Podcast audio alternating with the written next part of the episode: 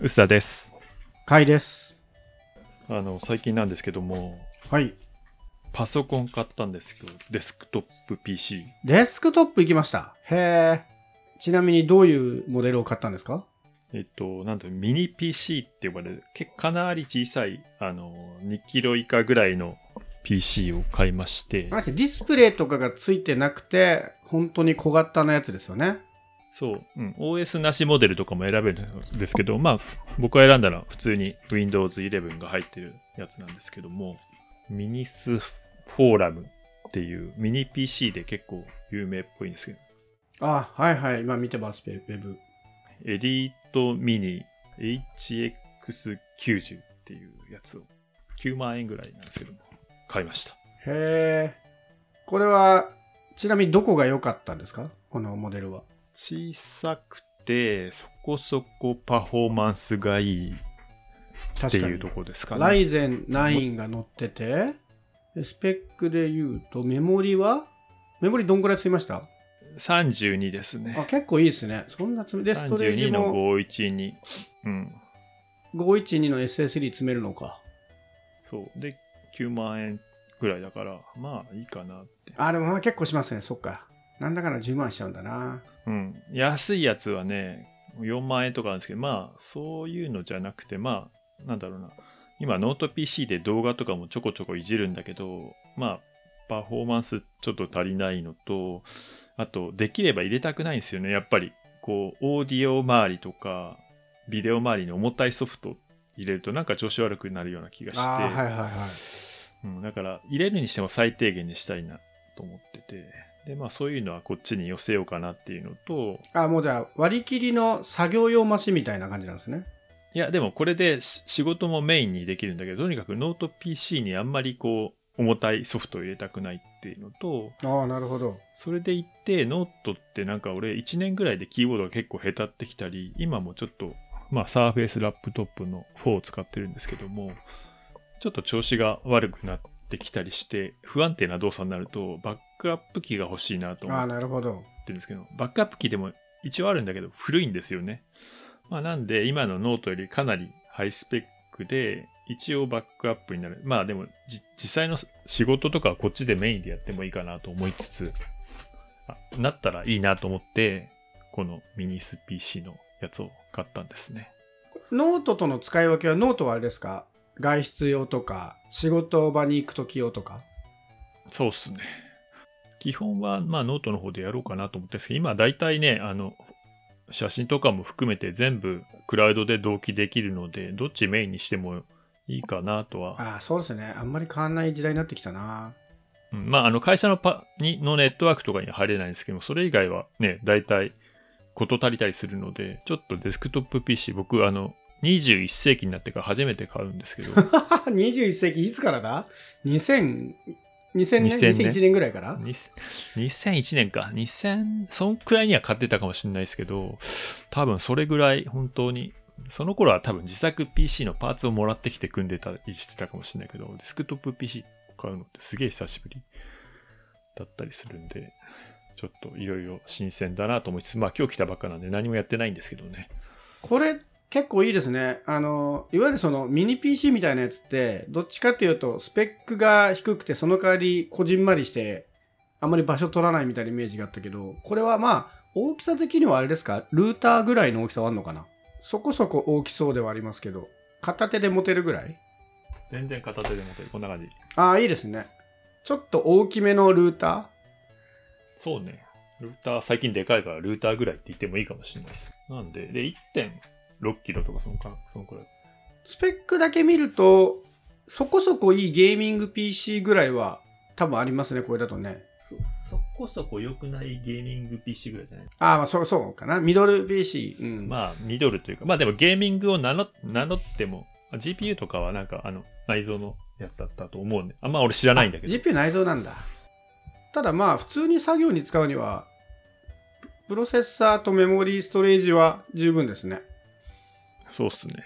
で、なんかね、GPU が単独になったすごい新しい HX90G っていうのも、本当に2、3週、2週間ぐらい前に発表されてて、すごいハイパフォーマンスだとか言われてるらしいんですね。で、それもちょっと検討したんですけども、あの、まあ、電力も消費でかくなるし、あとね、AC アダプターがすごいでかくなると、で、値段もささらに4万円ぐらいかな。10 13万とか14万とかになっちゃうんで、それもちょっとなと思って、最初はそっちを買う気だったんですよね。薄田さんが買ったのは G がついてない方？G がついてないやつああ、そうなんだ。うん、90。はいはい。G は最新で、まだね、逆に言うと、あの、出荷されてないっぽいんですよ。10月中旬、11月中旬出荷って言ってるから。だから1年前のもですね、あの、HX90 自体は。で、9万円だから、まあ、リーズナブルで、さらになんか薄いね、板みたいな、なんだろうね、NUCXI7 とかもあって、それも15万ぐらいするのかな。でもこれがすごい、パソコンマニアの中では話題になってるらしいんですよ。NVIDIA のなんちゃらが入っててとか。で最初はそれ、あの、まあマニアの、マニアというかすごい詳しい人がこれがすごいって騒いでて、これを真面目に検討してたんですけど、よくよく、で、すごい静からしいんですよ。うんうんうん。で、いいじゃんと思ってかな、探してたんですけど、やっぱね、動画とか見ると、すごい薄いんだけど、めちゃくちゃでかいんですよね。あー薄くて。でかい。なるほどねはい。ゲーミング PC の液晶がない版みたいな感じらしいんですけど、うんうんうん。やっぱちょっと置き場に困るなって言って、この、あの、新しい G の方、Q- HX90G の方にしようかなと思ったんだけど、よくよく考えるとそこまでのパフォーマンスいらねえなと思って、今のやつに至る。今の HX90 に至るという感じです。面白いな、これ。スペック的にはそのミドルクラスのゲーミング PC とは言ったものの、僕これ今ウェブページ見てるんですけど面白いところなのが、4画面出力対応してるんですね。これ地味に面白いな。なんかね、やったら HDMI が2系とディスプレイポート2系とあったりして、すごいんですよ。ね、普通にノート PC 買っちゃうと、基本的には HDMI 出力1個しかないから、大きいディスプレイに1個出して、ノート PC の画面見るか、まあ、ノート PC やめちゃうかみたいな感じだと思うんですけど、ね、で、2つ、3つ増やそうとすると、別でハード買ったりとかしなきゃいけないところを、これ、ね、PC1 個でディスプレイ2つ4つ簡単にいけるっていうのは、これ結構いいですね。自宅で使うにはお手軽な感じがする。まあ、うちそんなにディスプレイないけどね。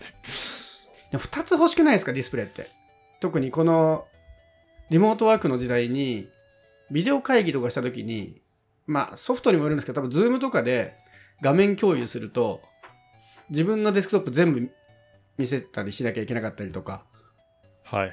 別の画面が見れなかったりするからやっぱね最低2画面欲しいなと思ったんですけど僕はね、割とノートでやって、で、27の 4K のディスプレイで、あの、会議に出てんですよ。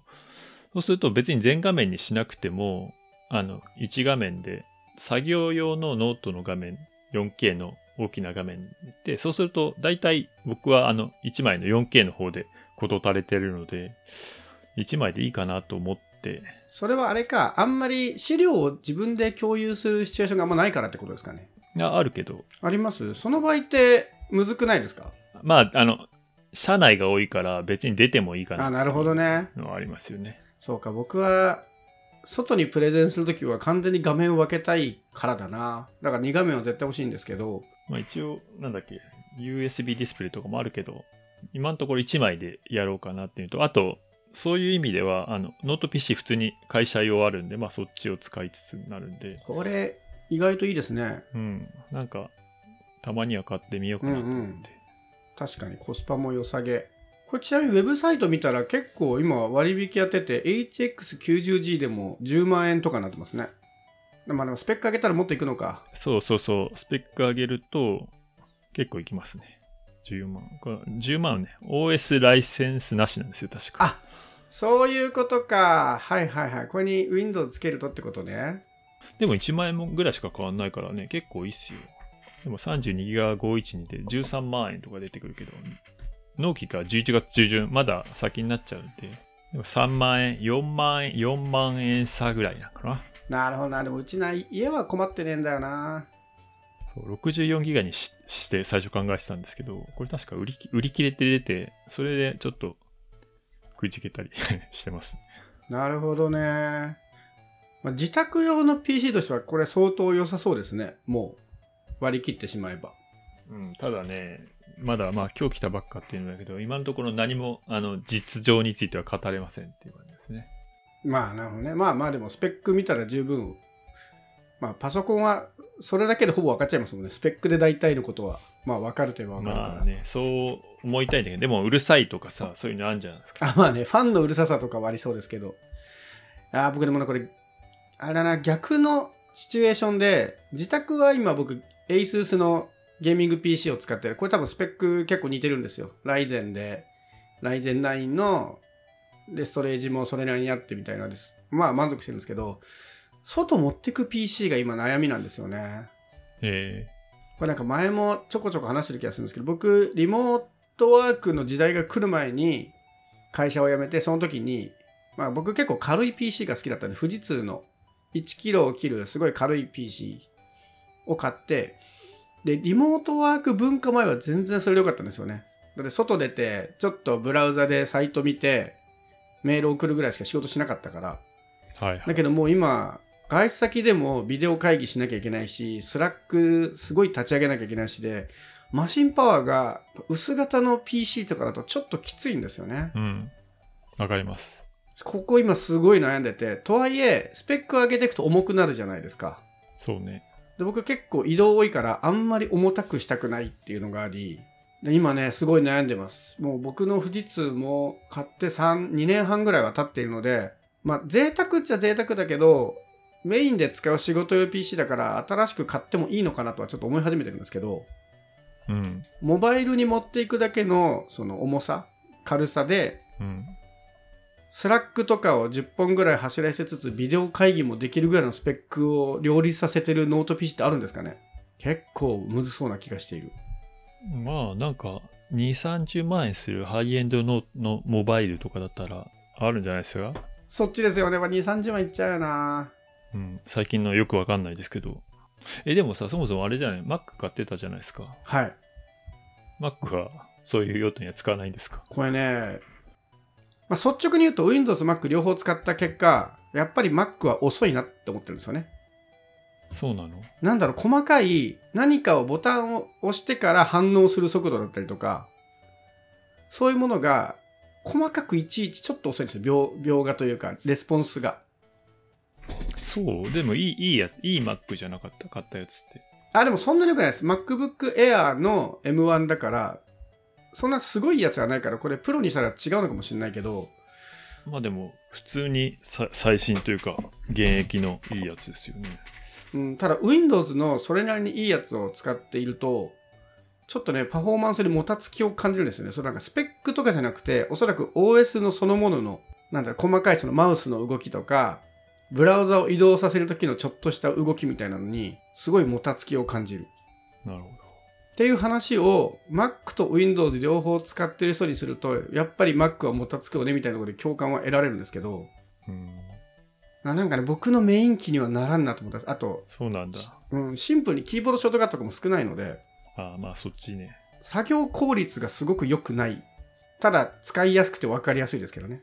えまあなんか2個機使い分けるのできなくはないけど、なんか、慣れない感じはありますよね。いつまで経っても。僕結構ね、使い分けは割とできてるんですけど、うんなんかね、脳みそが切り替わって面白い句はあるんですけど、ただ本気でがっつり作業しようとするときに、なんかね、ちょこちょこ Mac はもたつく。うん。なので、で、M- M1 自体すごいじゃないですか。だからこれをスペック上げてて、まあもっとね、M1 の MAX とかいろいろあるから、そっちにしたらだいぶ変わってくるんだろうけど、十数万の PC クラスでいくと、Windows の方がやっぱり使いやすいですね。なんか細かいその描画みたいなところの。うん。っていうので、ただバッテリーの持ちはいいんだけどな、Mac は。それは素晴らしい。ああ、そうですね。今悩んでます。でもな、それなりに、スラックとかをゴリゴリに使おうと思ったらやっぱ20万、30万構成ですよね。でも僕の富士通もまあ一応20万してるからな。スラックそんな重たいかな。あのね、スラックを僕多分ね、15個ぐらい開いてるんですよ。で、それを、問題は、スラック1個1個はそんなでもないんだけど、同時に15個ぐらい立ち上げる時の最初の立ち上げのね、スペックがすごいかかる。うんだからね、微妙なんですよね。立ち上げ終わるとそんなにかいらないんですよ、スペックが。うんっていうのと、あとビデオ会議が始まると結構重い。あ、それはもう絶対そうですね。そうそうそう。だからここら辺結構悩んでますね。もう意外にもう iPad とかを持って行ってビデオ会議はそっちにしちゃうとか、むしろ割り切った方がいいのかもっていう気がしてきた最近。あそうそう、そっちの方がいいかもしれない。でもね、iPad 録画するとき結構大変。あら、それ Mac か。そう、Mac 諦めたの僕はあれだ。あの、録画が、音声がうまく取れないときがあって、へえ。あの、会見とかを撮るとき失はい。敗が多くて、うん。それでなんかやめた気がする。iPad とか録画、録音できるんですかね？iPad 標準であの iPhone と同じで上で録音ってやればいいじゃない？いいんじゃない？多分。うん。でもあれファイファイルがすごいでかいんだよね。ああ、なるほどね。でもファイルサイズよりはもう当日の重さかな。まあね。まあでもそれやると今度チャットがめんどくさいですよね。うん。同じビデオ会議のようにチャットしようとした時にキーボードを切り替えたりとか。あなんかね、今いいソリューションが見つかってないです。だからこっちの在宅の方が、ソリューションこういう新しいそのディスプレイなし PC みたいな選択肢ができてきね、ちょっとより良くなってきていいなと思いつつ、なんかね、モバイルのね、いいソリューションがなくて最近困ってます。特に僕なんか結構ワーケーションみたいなこと言って、パソコン1個持って出かけたりすることが多いので、はい。なんかいい PC ないかなっていうね、何の結論も出ない話ですけど。ね、でも久しぶりにデスクトップのパソコン、まあなんだろう、メーカー製、メーカー製じゃないというか、まあ普通のセットじゃないこういうベアボーン的な感じで買ってびっくりしたんですけども、お、何があったんですか？さっきセットアップを開始したんですよ。で、えー電源入れて画面、テレビに、テレビじゃないディスプレイについて、あの言語選択の画面まで行ったんですね。うん。で、まあ決定しようかなと思ったんですけど、よく考えるとキーボードはないんですよね。あー、はいはい、USB キーボード。あの、Bluetooth のキーボードは、うん、あるんだけど、で、今、積んでるっていうのは、これ、Bluetooth だけじゃ、えっ、と、使えないんでしたっけって今なってるんですけど。US、だって Bluetooth は、だって Windows セットアップしてからじゃないと繋げられないですもんね。USB 絶対いりますよ。ね、そう。はい。っていうのが30分前に気づいたことなんですけど、そうでしたねってなって、ちょっとびっくりしてます。え、家に1個もないですか？?USB キーボード。いや、多分な、うん、探してないけど、まあ、なんか、昔の箱とか見たらあるあるかも。もうこそういうことすべて忘れてるから、ね、びっくりですよね。あと、Windows 11入れますよね。うん、入ってるらしいよ。で、まだセットアップは、じゃあできてないってことですもんね。うん、してない。でも、Windows の言語選択だったように見えたけど、どうなんだろう。ああ、多分、そそれは多分合ってると思うんですけど、あの、僕もちょうど、あの、ノートパソコンがこの間、いきなり無線 LAN が繋がらなくなっちゃって、うん。で、多分ドライバーがぶっ壊れたんだと思うんですけど、なんかもうめんどくさかったから、全部初期化して入れ直したんですよ。でも、クラウドにファイルも置いてるからそんな困んないし。でも、久々にやって、あの、困ったのが、最近の Windows って初期設定の時に必ずマイクロソフトのユーザーでサインさせようとしてくるんですよね。ああ、はいはい。で、僕それ嫌なので、あの、フォルダとかもそのな、なんか、アットマーク、ホットメールみたいなのでアドレスくれ、あの、フォルダ名が作られちゃうから。で、それを回避しようと思ったんですけど、昔はインターネットにつながってなければ回避できたんですよね。それが最近回避できなくなってて。で、調べたところ、なんかコマンドプロンプト立ち上げて、コマンド打ち込むと回避できるっていう技を調べて、へで、最初のそこで設定をもう見せると、もう逃げらんないので、はい、お気をつけください。あの、そこにこだわるかどうかだけど、確か僕もここ何年と必ずローカルでアカウント作ってから用意してるんで見てないんですけど、確かマイクロソフトアカウントでログインすると、なんかデフォルトのフォルダとかを変なメールアドレスにされるんですよね。今治ってんのかな、それ。それがすごい気持ち悪くて僕はずっと回避してたんですけど、もう今コマンドプロンプト叩かないと逃げらんねえのかっていうびっくりした事件がありました。はいそここだわるんでしたらお気をつけください。え。うん、こだわらないから大丈夫かな。こだわるそうですよね。絶対こだわらないと思ったけど。あ、でもこれいいな。家の PC はでもな、ほぼ不満がないから、ちょっとね、モバイルのソリューションをちょっと考えたいなと思ってますけど。あ、でもね、そういう意味では最近、意外といいなと思ってるのは、やっぱ Chromebook ですね。うん。Chromebook って、その Windows ほどスペックいらないから小型のをも使っていても Windows 使えりサクサク動いたりするんですよねビデオ会議してても。わかります。4ギガでもちゃんと動くとこでしょ？全然動く。ね。最近割とモバイルで作業する Chromebook の方が全然パフォーマンスいいかもってちょっと思い始めてます。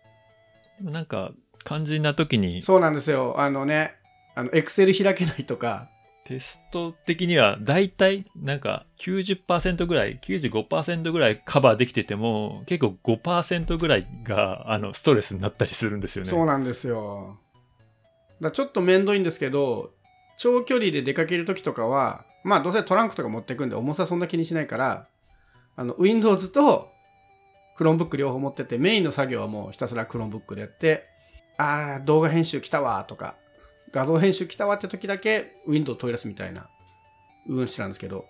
まあでも作業の快適さで言うともうもはや Chromebook の方がいいですね。どこまで割り切れるかですけどね。うん。でも本当にね、その残り5%とか10%のあの大量の画像を編集しなきゃいけないとかいう時にね、やっぱりちょっとまだまだアプリが弱いんで、むしろそこの割り切った方がいいのか、やっぱり2台持ちが僕の中でもモバイルとしては妥当な選択肢なのかなって最近思い始めてます。ちょっと重くはなるんですけどね。ああと何かありますか？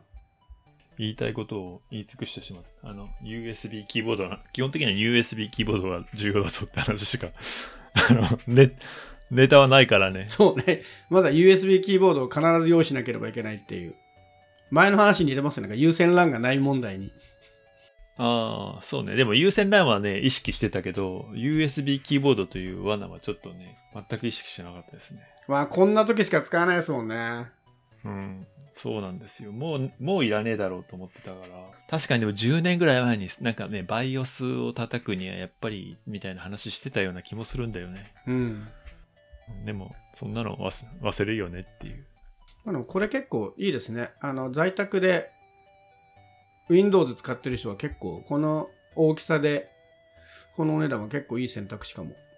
ね結構いろいろ、最近ミニ PC みたいなの流行ってるらしいんですけど、まだあんまりこう、海外メーカーの方が多いみたいなんで、この辺もうちょっとね、日本で手軽に手に入るようになると、ね、マニアックな人はもう結構ガンガン買ってるっぽいんですけども、なんか、こういうのが当たり、メーカー製 PC みたいな当たり前になるといいかなとかちょっと思ったりはしますね。ねこれ選択肢増えるといいです。僕も結構こっち好きだったんですけど、スペックが低いんで諦めてたけど、あ意外とスペック上がってきてるなっていう。そう、さそう最近すごいさ、スペックが本当にいいですよね。だから、ちょっと興味を持って買ってみたって感じですかね。じゃあちょっと感想を楽しみにしております。はい。